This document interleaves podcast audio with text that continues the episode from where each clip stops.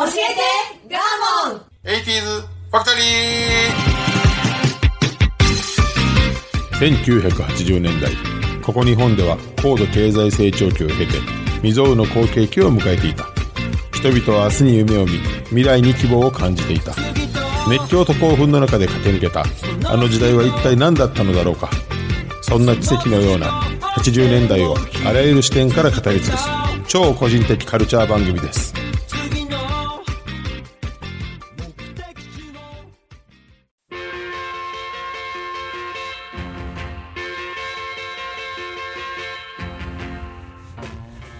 さあ今週も始まりました教えてガーモン 80s ファクトリー私番組パーソナリティガーモンとアシスタントの加藤夏子です。はいよろしくお願いしますお願いいたします3月も頑張ってまいりたいと思いますはい。元気いっぱいいきましょうはい。はい。はい。あのーこの間、すごい燃える話があって、めちゃくちゃモヤモヤする話があって、あのー一人でうどん屋さんに入りまして、はい。私、あのーカツ丼定食を頼みまして、カツ丼定食、この上なく好きなのね。はい。なんでか知らんけど、最後の晩餐、カツ丼と思ってんねん。うん、言ってましたね。そうね、はい。はい、ぐらい好きやねんけど、はい。でそれを頼んで注文待ってたら、えー、と左隣の2人席に、まあ、昼時やったんで、えーまあ、会社員風のはい。男性、まあでも1人は作業着。1人は半作業着みたいなんで、多分、えー、と雰囲気から言って、取引先であろう感じ、なるほど。ね？はい同じ職場ではなく。はい。ね？で、まあ、あの、えー僕の隣に、その、多分、取引先の、えっ、と、クライアントの方、偉い方。えらい。うん。で、その向かい発、そう、発注が。で、向かい側に下請けさん。で、多分、年も下請けさんの方が下。みたいな関係性やけど、なんか仲良くこう、あれがこうでこうで、みたいなうん。話をしてはったわけ。ほんなら、えっ、と、まあ、普通に、と女性店員さんが、はい。まあ、着物着物を着た女性店員さんが、えっ、と、注文聞きにや、隣のその席にね、はい。やってきはったんですよ。そしたら、その下請け側の人が、うん。女性店員の顔を見るなり、あって、ほう。知ってる？知り合いやんっていうのあるやん。あっていう。そのこんなとこでそのあみたいな。そうそうそう。はい。で彼女の方も、はい。あってなったよ。なるほど。普通やったらさ、久しぶりやんってうんうんなるやん。お互い、なんかちょっとほんの一瞬やで、うん。見つめ合って、あどうも、みたいな。こ 言葉じゃないよ。顔がよ。いい感じだったんです。そうなのよ。あ明らか自分ら元恋人なんみたいな感じの雰囲気で、でなんか二人ともちょっとこうあ。一瞬照れてるみたいそうそうそう、で女性店員さん割にも「あご注文は」みたいな。はい。男性の方も普通にさ「じゃあ何々定食で」みたいな、いや久しぶりやの会話の中で頼んだりするのによ、うん。なんやその変なまままあ、あの、まあねわかります。丁寧に挨拶するか、気さくなのか、どういう関係かわかるのに。ねえとか近所の知り合いやったらそんなんちゃうやん、うんうんでそのクライアントはい。の方の人もなんか変な感じになって、ああじゃあ僕も一緒のでみたいな っていうか邪魔したらあかんような空気やったんです。言い張って、うん。でその女性店員さん分かりましたっつって、はい去っていったうん。普通さ仲良いこの男性2人やったらさ「いやさっきのね」っつって、うん。昔雇った人なんですよびっくりしましたわ」とかまああります。何かは言いますよね。その当の本人、んその下請け側の人、何にも言わんのよえ、考えにふけってる感じ？い。やではなく日常に戻ったみたいなあで全然関係ない話出すの仕事のあ、そうなんだ。なか、なかったことになって。取引先のそのクライアント側のと思われるであろう人がさ「えいやあのさっきのあれ」って聞くやん当然、うん。聞きたい。これが同僚やったら「おいおい何やさっきのごまかすね」ってなんねんけど、うん関係性が遠いのかしてうん。「さっきのあれ知り合い?」みたいな 聞いたわけよ。でも聞きたかった。ほんならまあその彼が「はいああまあまあ」っつってやめたんよ。おいやめろやめんなよ。やめんなよ。もう俺も今同僚のそのクライアントと同じ気持ちよ今。でもそののき聞いてる側があんまり突っ込んだらあかんのかなってなって「ああああ」って。もう代わりに聞こうかって感じでたね。そうや。自分はっきりしいなみたいな。絶対付き合っとったやろ。むしろ今付き合っとんのかみたいな。心ではね。すごいモヤモヤして。でそのまあね彼じゃない方ね、うんうん。モヤモヤしながらうどん食べとったもんかわいい。いやほんまにほんまに。喉通ってへんからもう二人がずっともやもやし。てそうよ。燃やす燃やらすなやっていう。またほんでなんかちょっとその女性店員さん美人やったのね。うーん。いやなんやねん。今後の取引に関わるぞみたいなね雰囲気出してはったよ。お前もう発注せえへんからなそうそうこれ教えへんかったそうらそうそう。その後も何度かあさっきのあれ 言うたんやけど「いやもう大したことないです」みたいな言うねなんでそこだけ言うやねんお前。気になる。うんってなったもん。どっちにしたって言っていいですやんね。う。んってなって会計しました。はい。はい、というどうでもいい日常の話でした。それではスタートです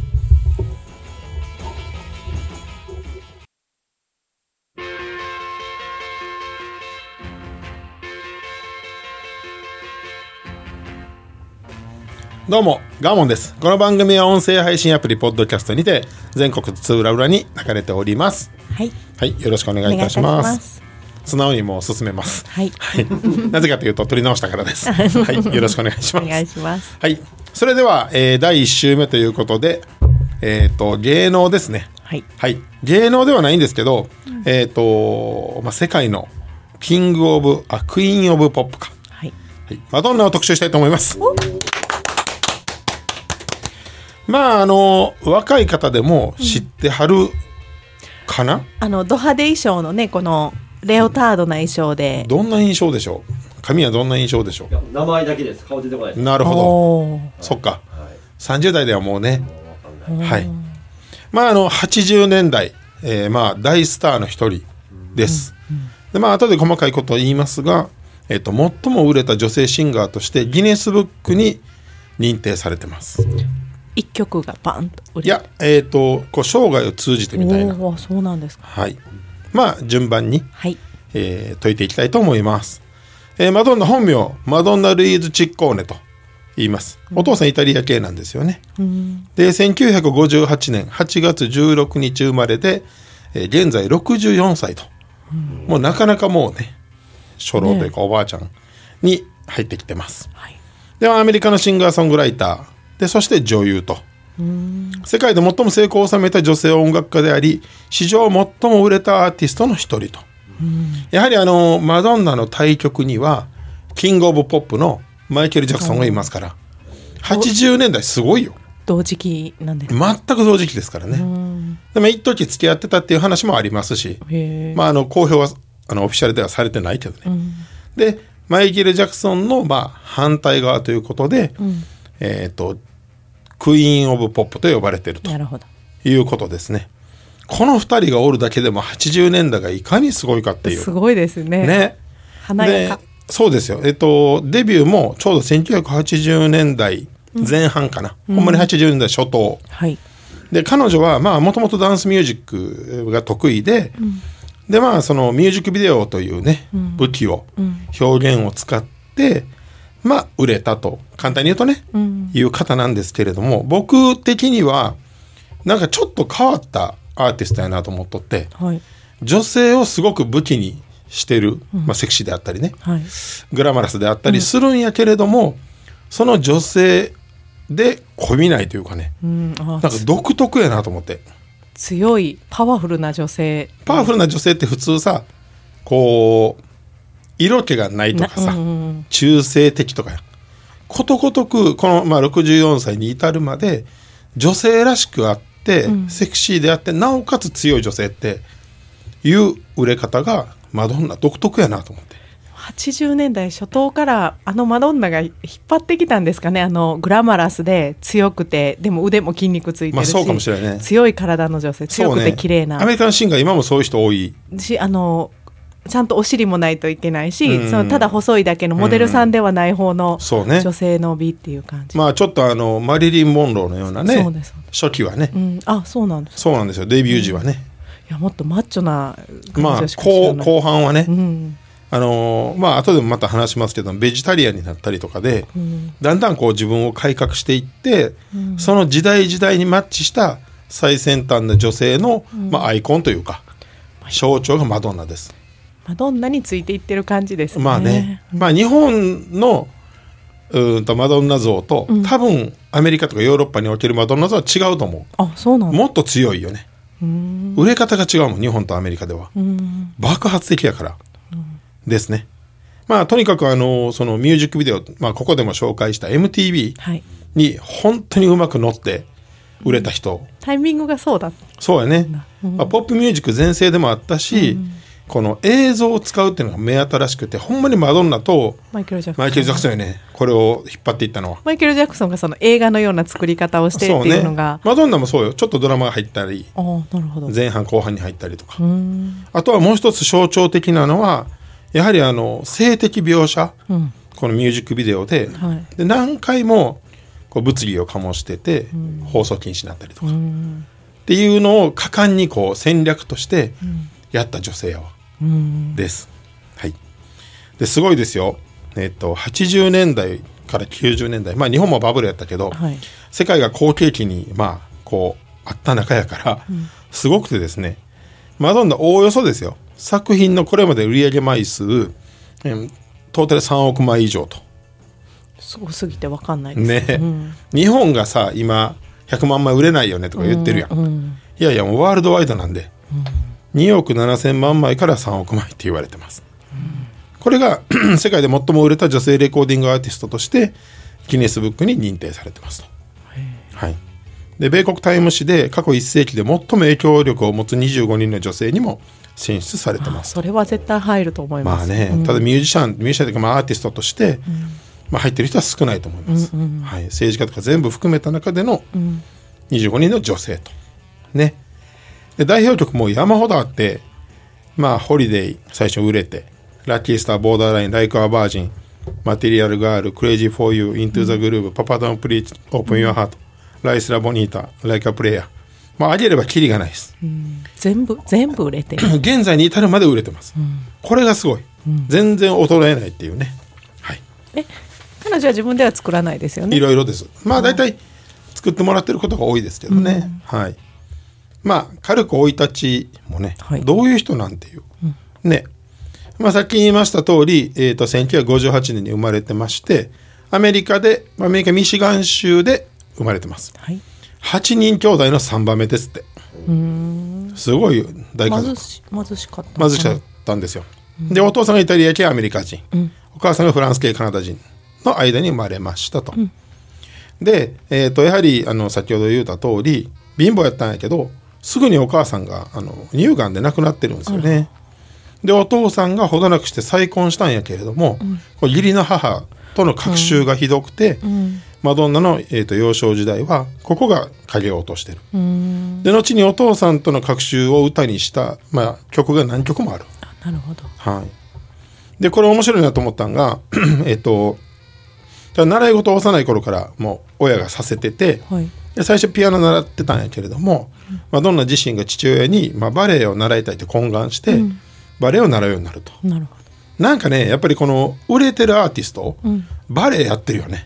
ど動きが綺麗ですよね。ね。やっぱり基本にあるんかなと思って、うん。例えばここで紹介した中村明菜さんとか、うんうん。先月先先月かな、ノッコね。レベッカのノッコさんとか、ああ動きがそうだわ。ね、うんやはりそこを基本にするとなんか全ての振る舞いがですうん。やっぱりとかアーティストで女性でやってる人めっちゃ多いなと思って、ねそう考えると。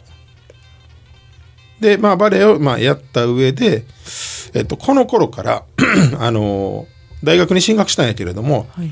自分はどうしても有名になりたいって思いが湧いてきて、うん。すごいよ。17歳の時に有名な話なんやけどね、35ドルだけポケットに入れて、グレイハウンドの長距離バスに乗って単身ニューヨーク行く。なるほどもうあの大学辞めますと、でニューヨーク到着後に何にも当てがない。家もない、仕事もない中で、えー、とタクシーの運転手にこの街で一番大きな場場所に連れて行ってっつって、タイムズスクエアで降ろしてもらうねはい。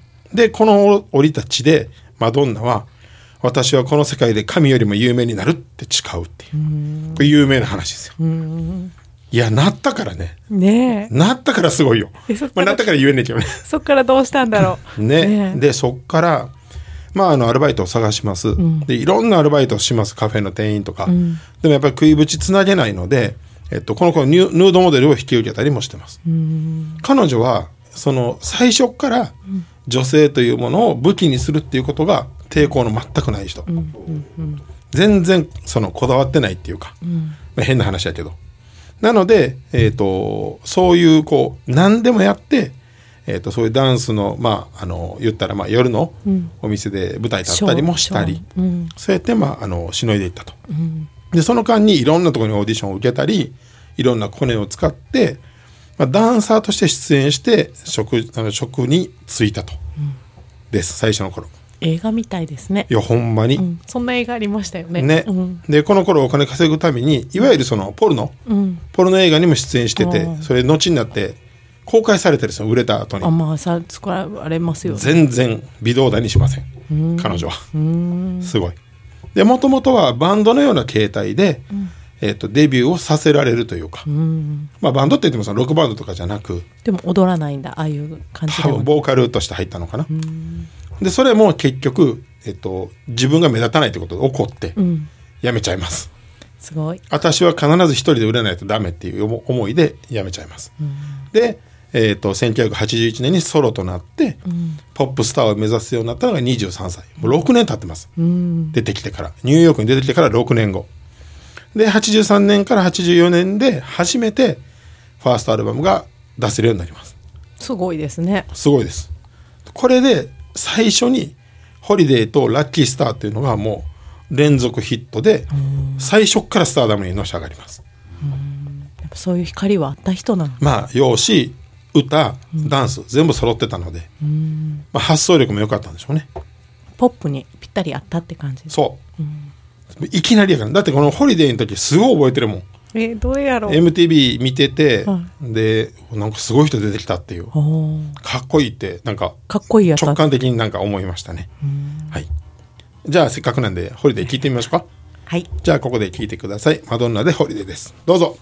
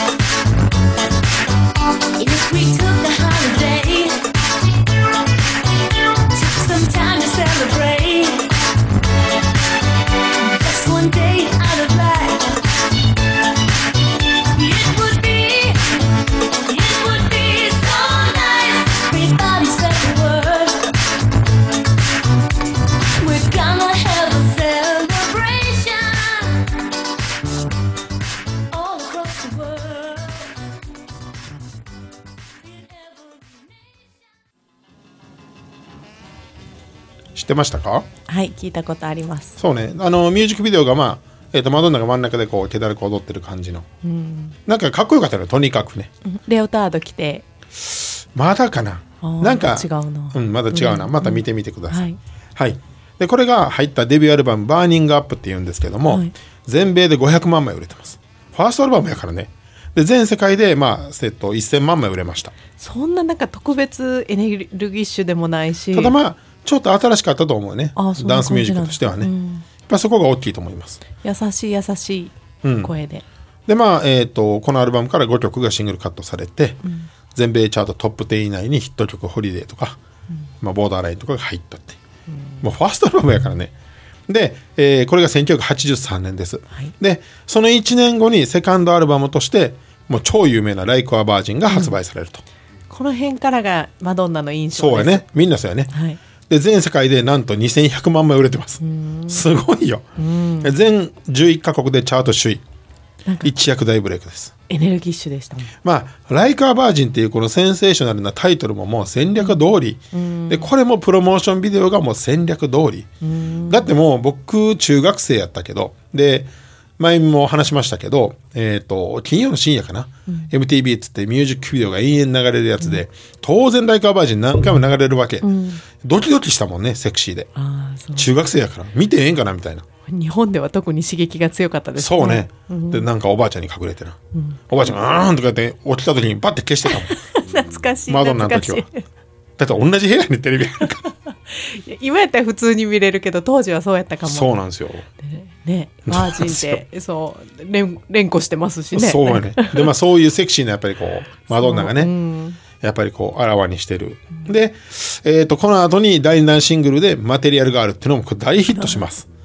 でこの時に、えっ、と、まあマテリアルガールなんで、物質主義とか、背筋至上主義、まあ要はあの、お金大好き私みたいなのを演じて、これまたマドンナとぴったりやって、大ヒットと。いうことです。ここであのちょっと、まあ皆さん知ってると思いますが、改めて、ライカーバージンを聞いてみたいと思います。どうぞ。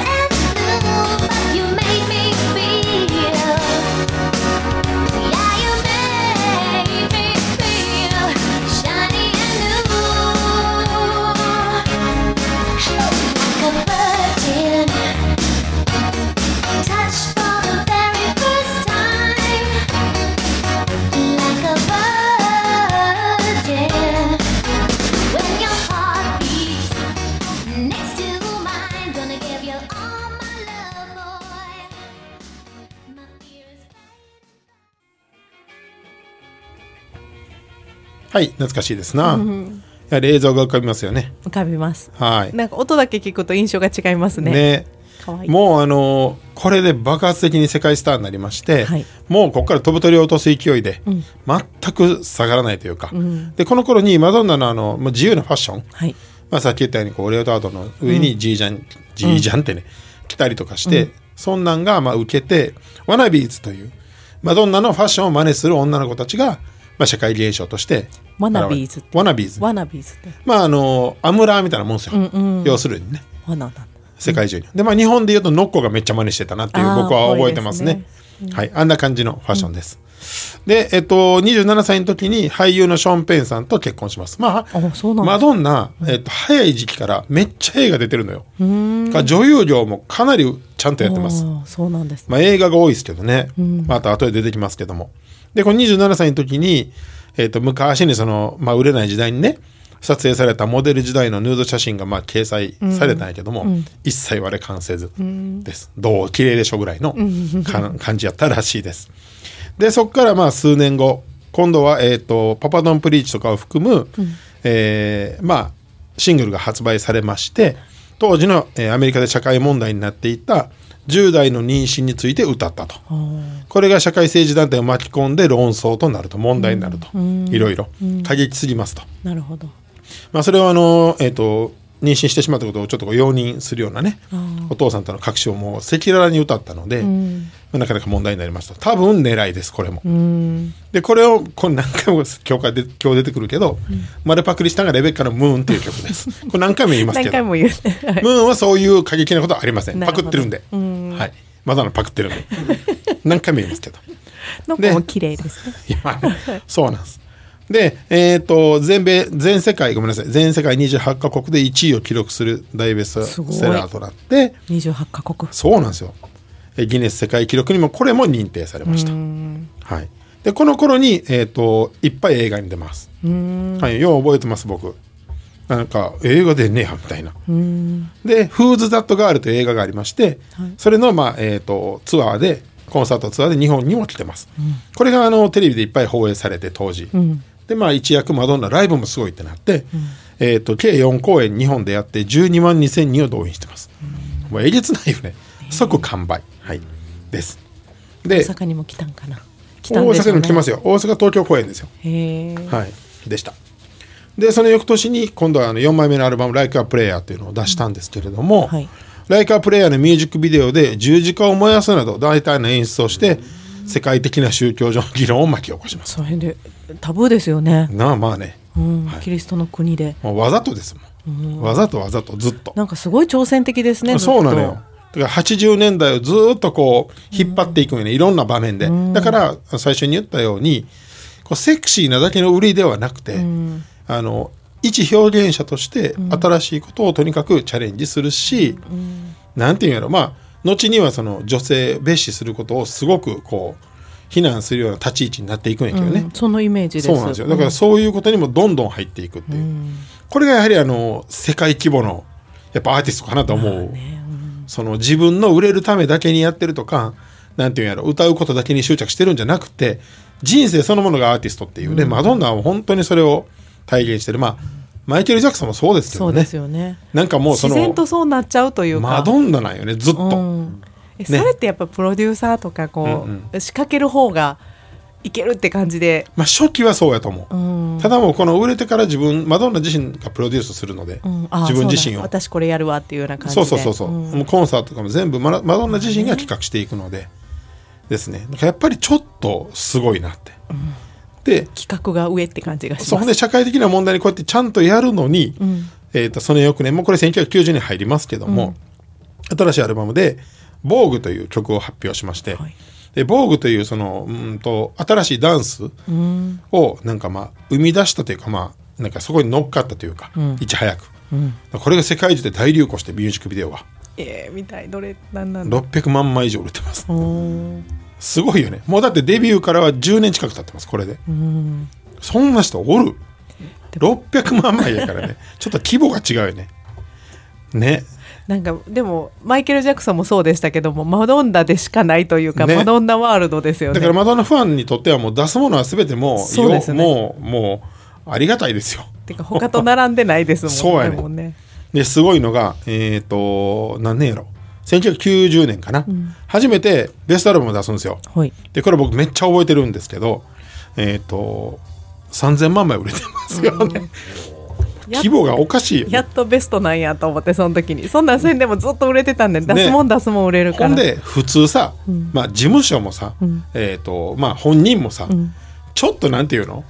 こう売れ続けたいし、まあ、休むか守りに入るかするやん、えっ、とねアルバムからのシングルカットで「えー Justify My Love」っていうミュージックビデオがあまりにも性的表現が過激とみなされて、MTV 史上初の放送禁止になってるからへえそこまですごない？で僕見たんですよ今回、でやはりあのもちろんあのなんていうの？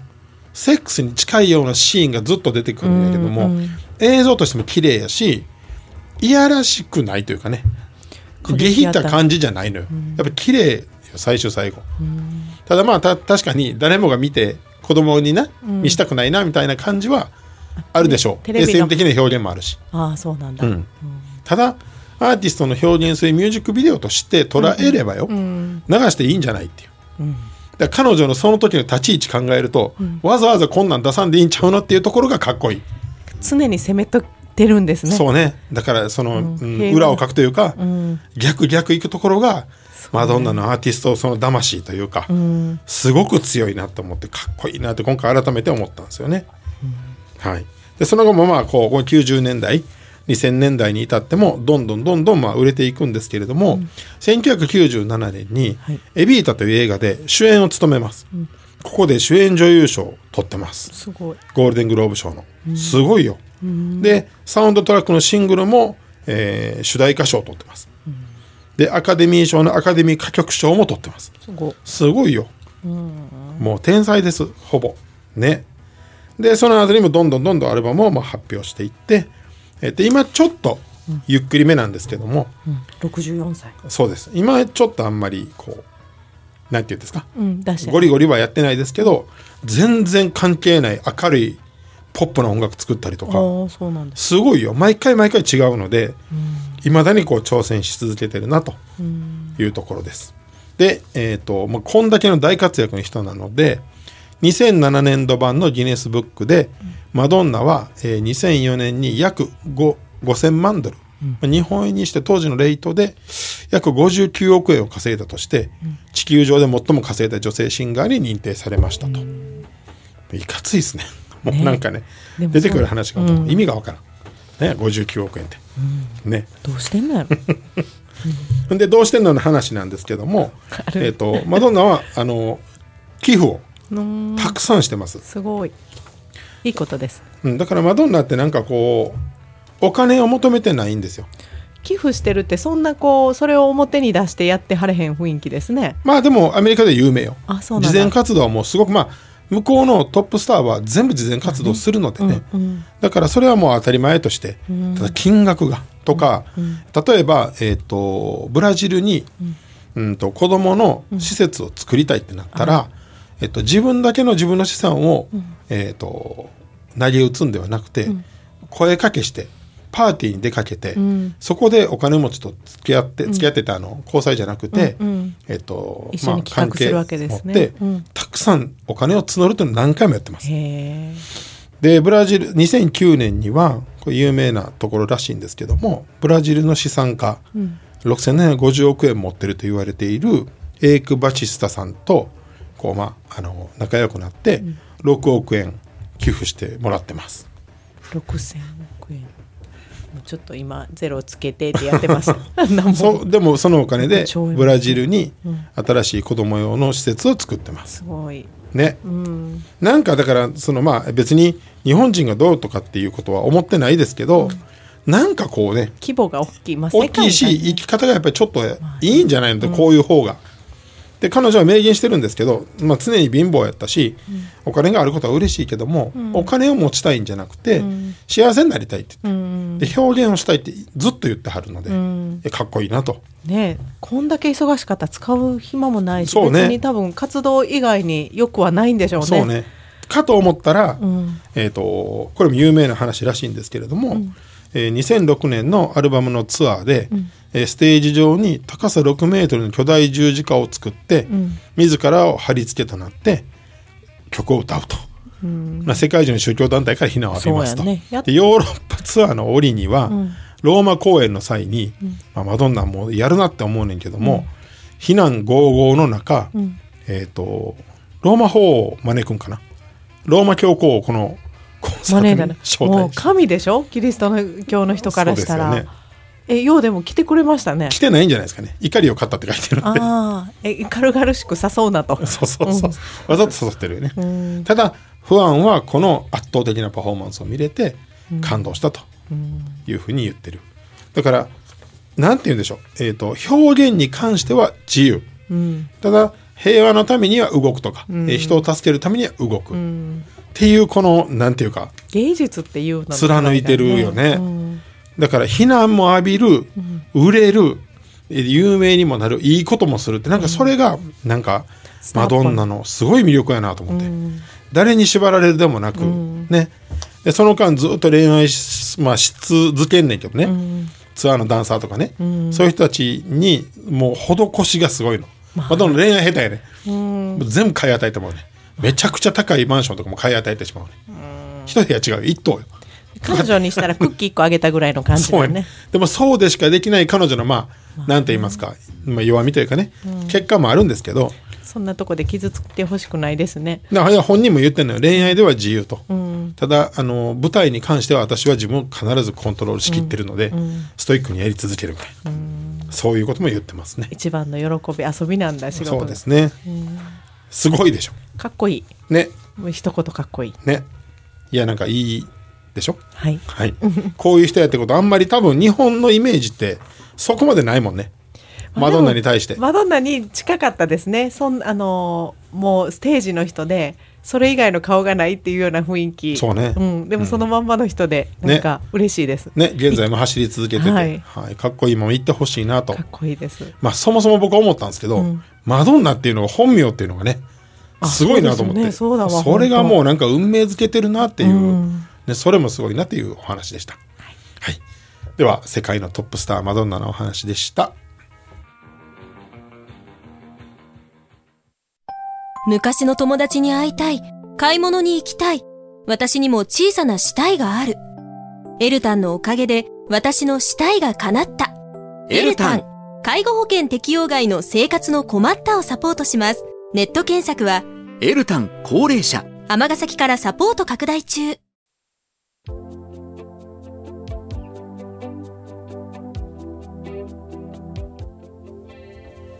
はい来週目無事終わりました。ありがとうございました。やっぱり世界のトップスターはちょっとちゃいますよね。規模が違うのがウキウキしますね。爽快やね聞いててね、はい。まあ、どんどん紹介していきたいと思います。ご意見ご感想ツイッターへお願いします。はいまた来週も頑張ります。それではさようなら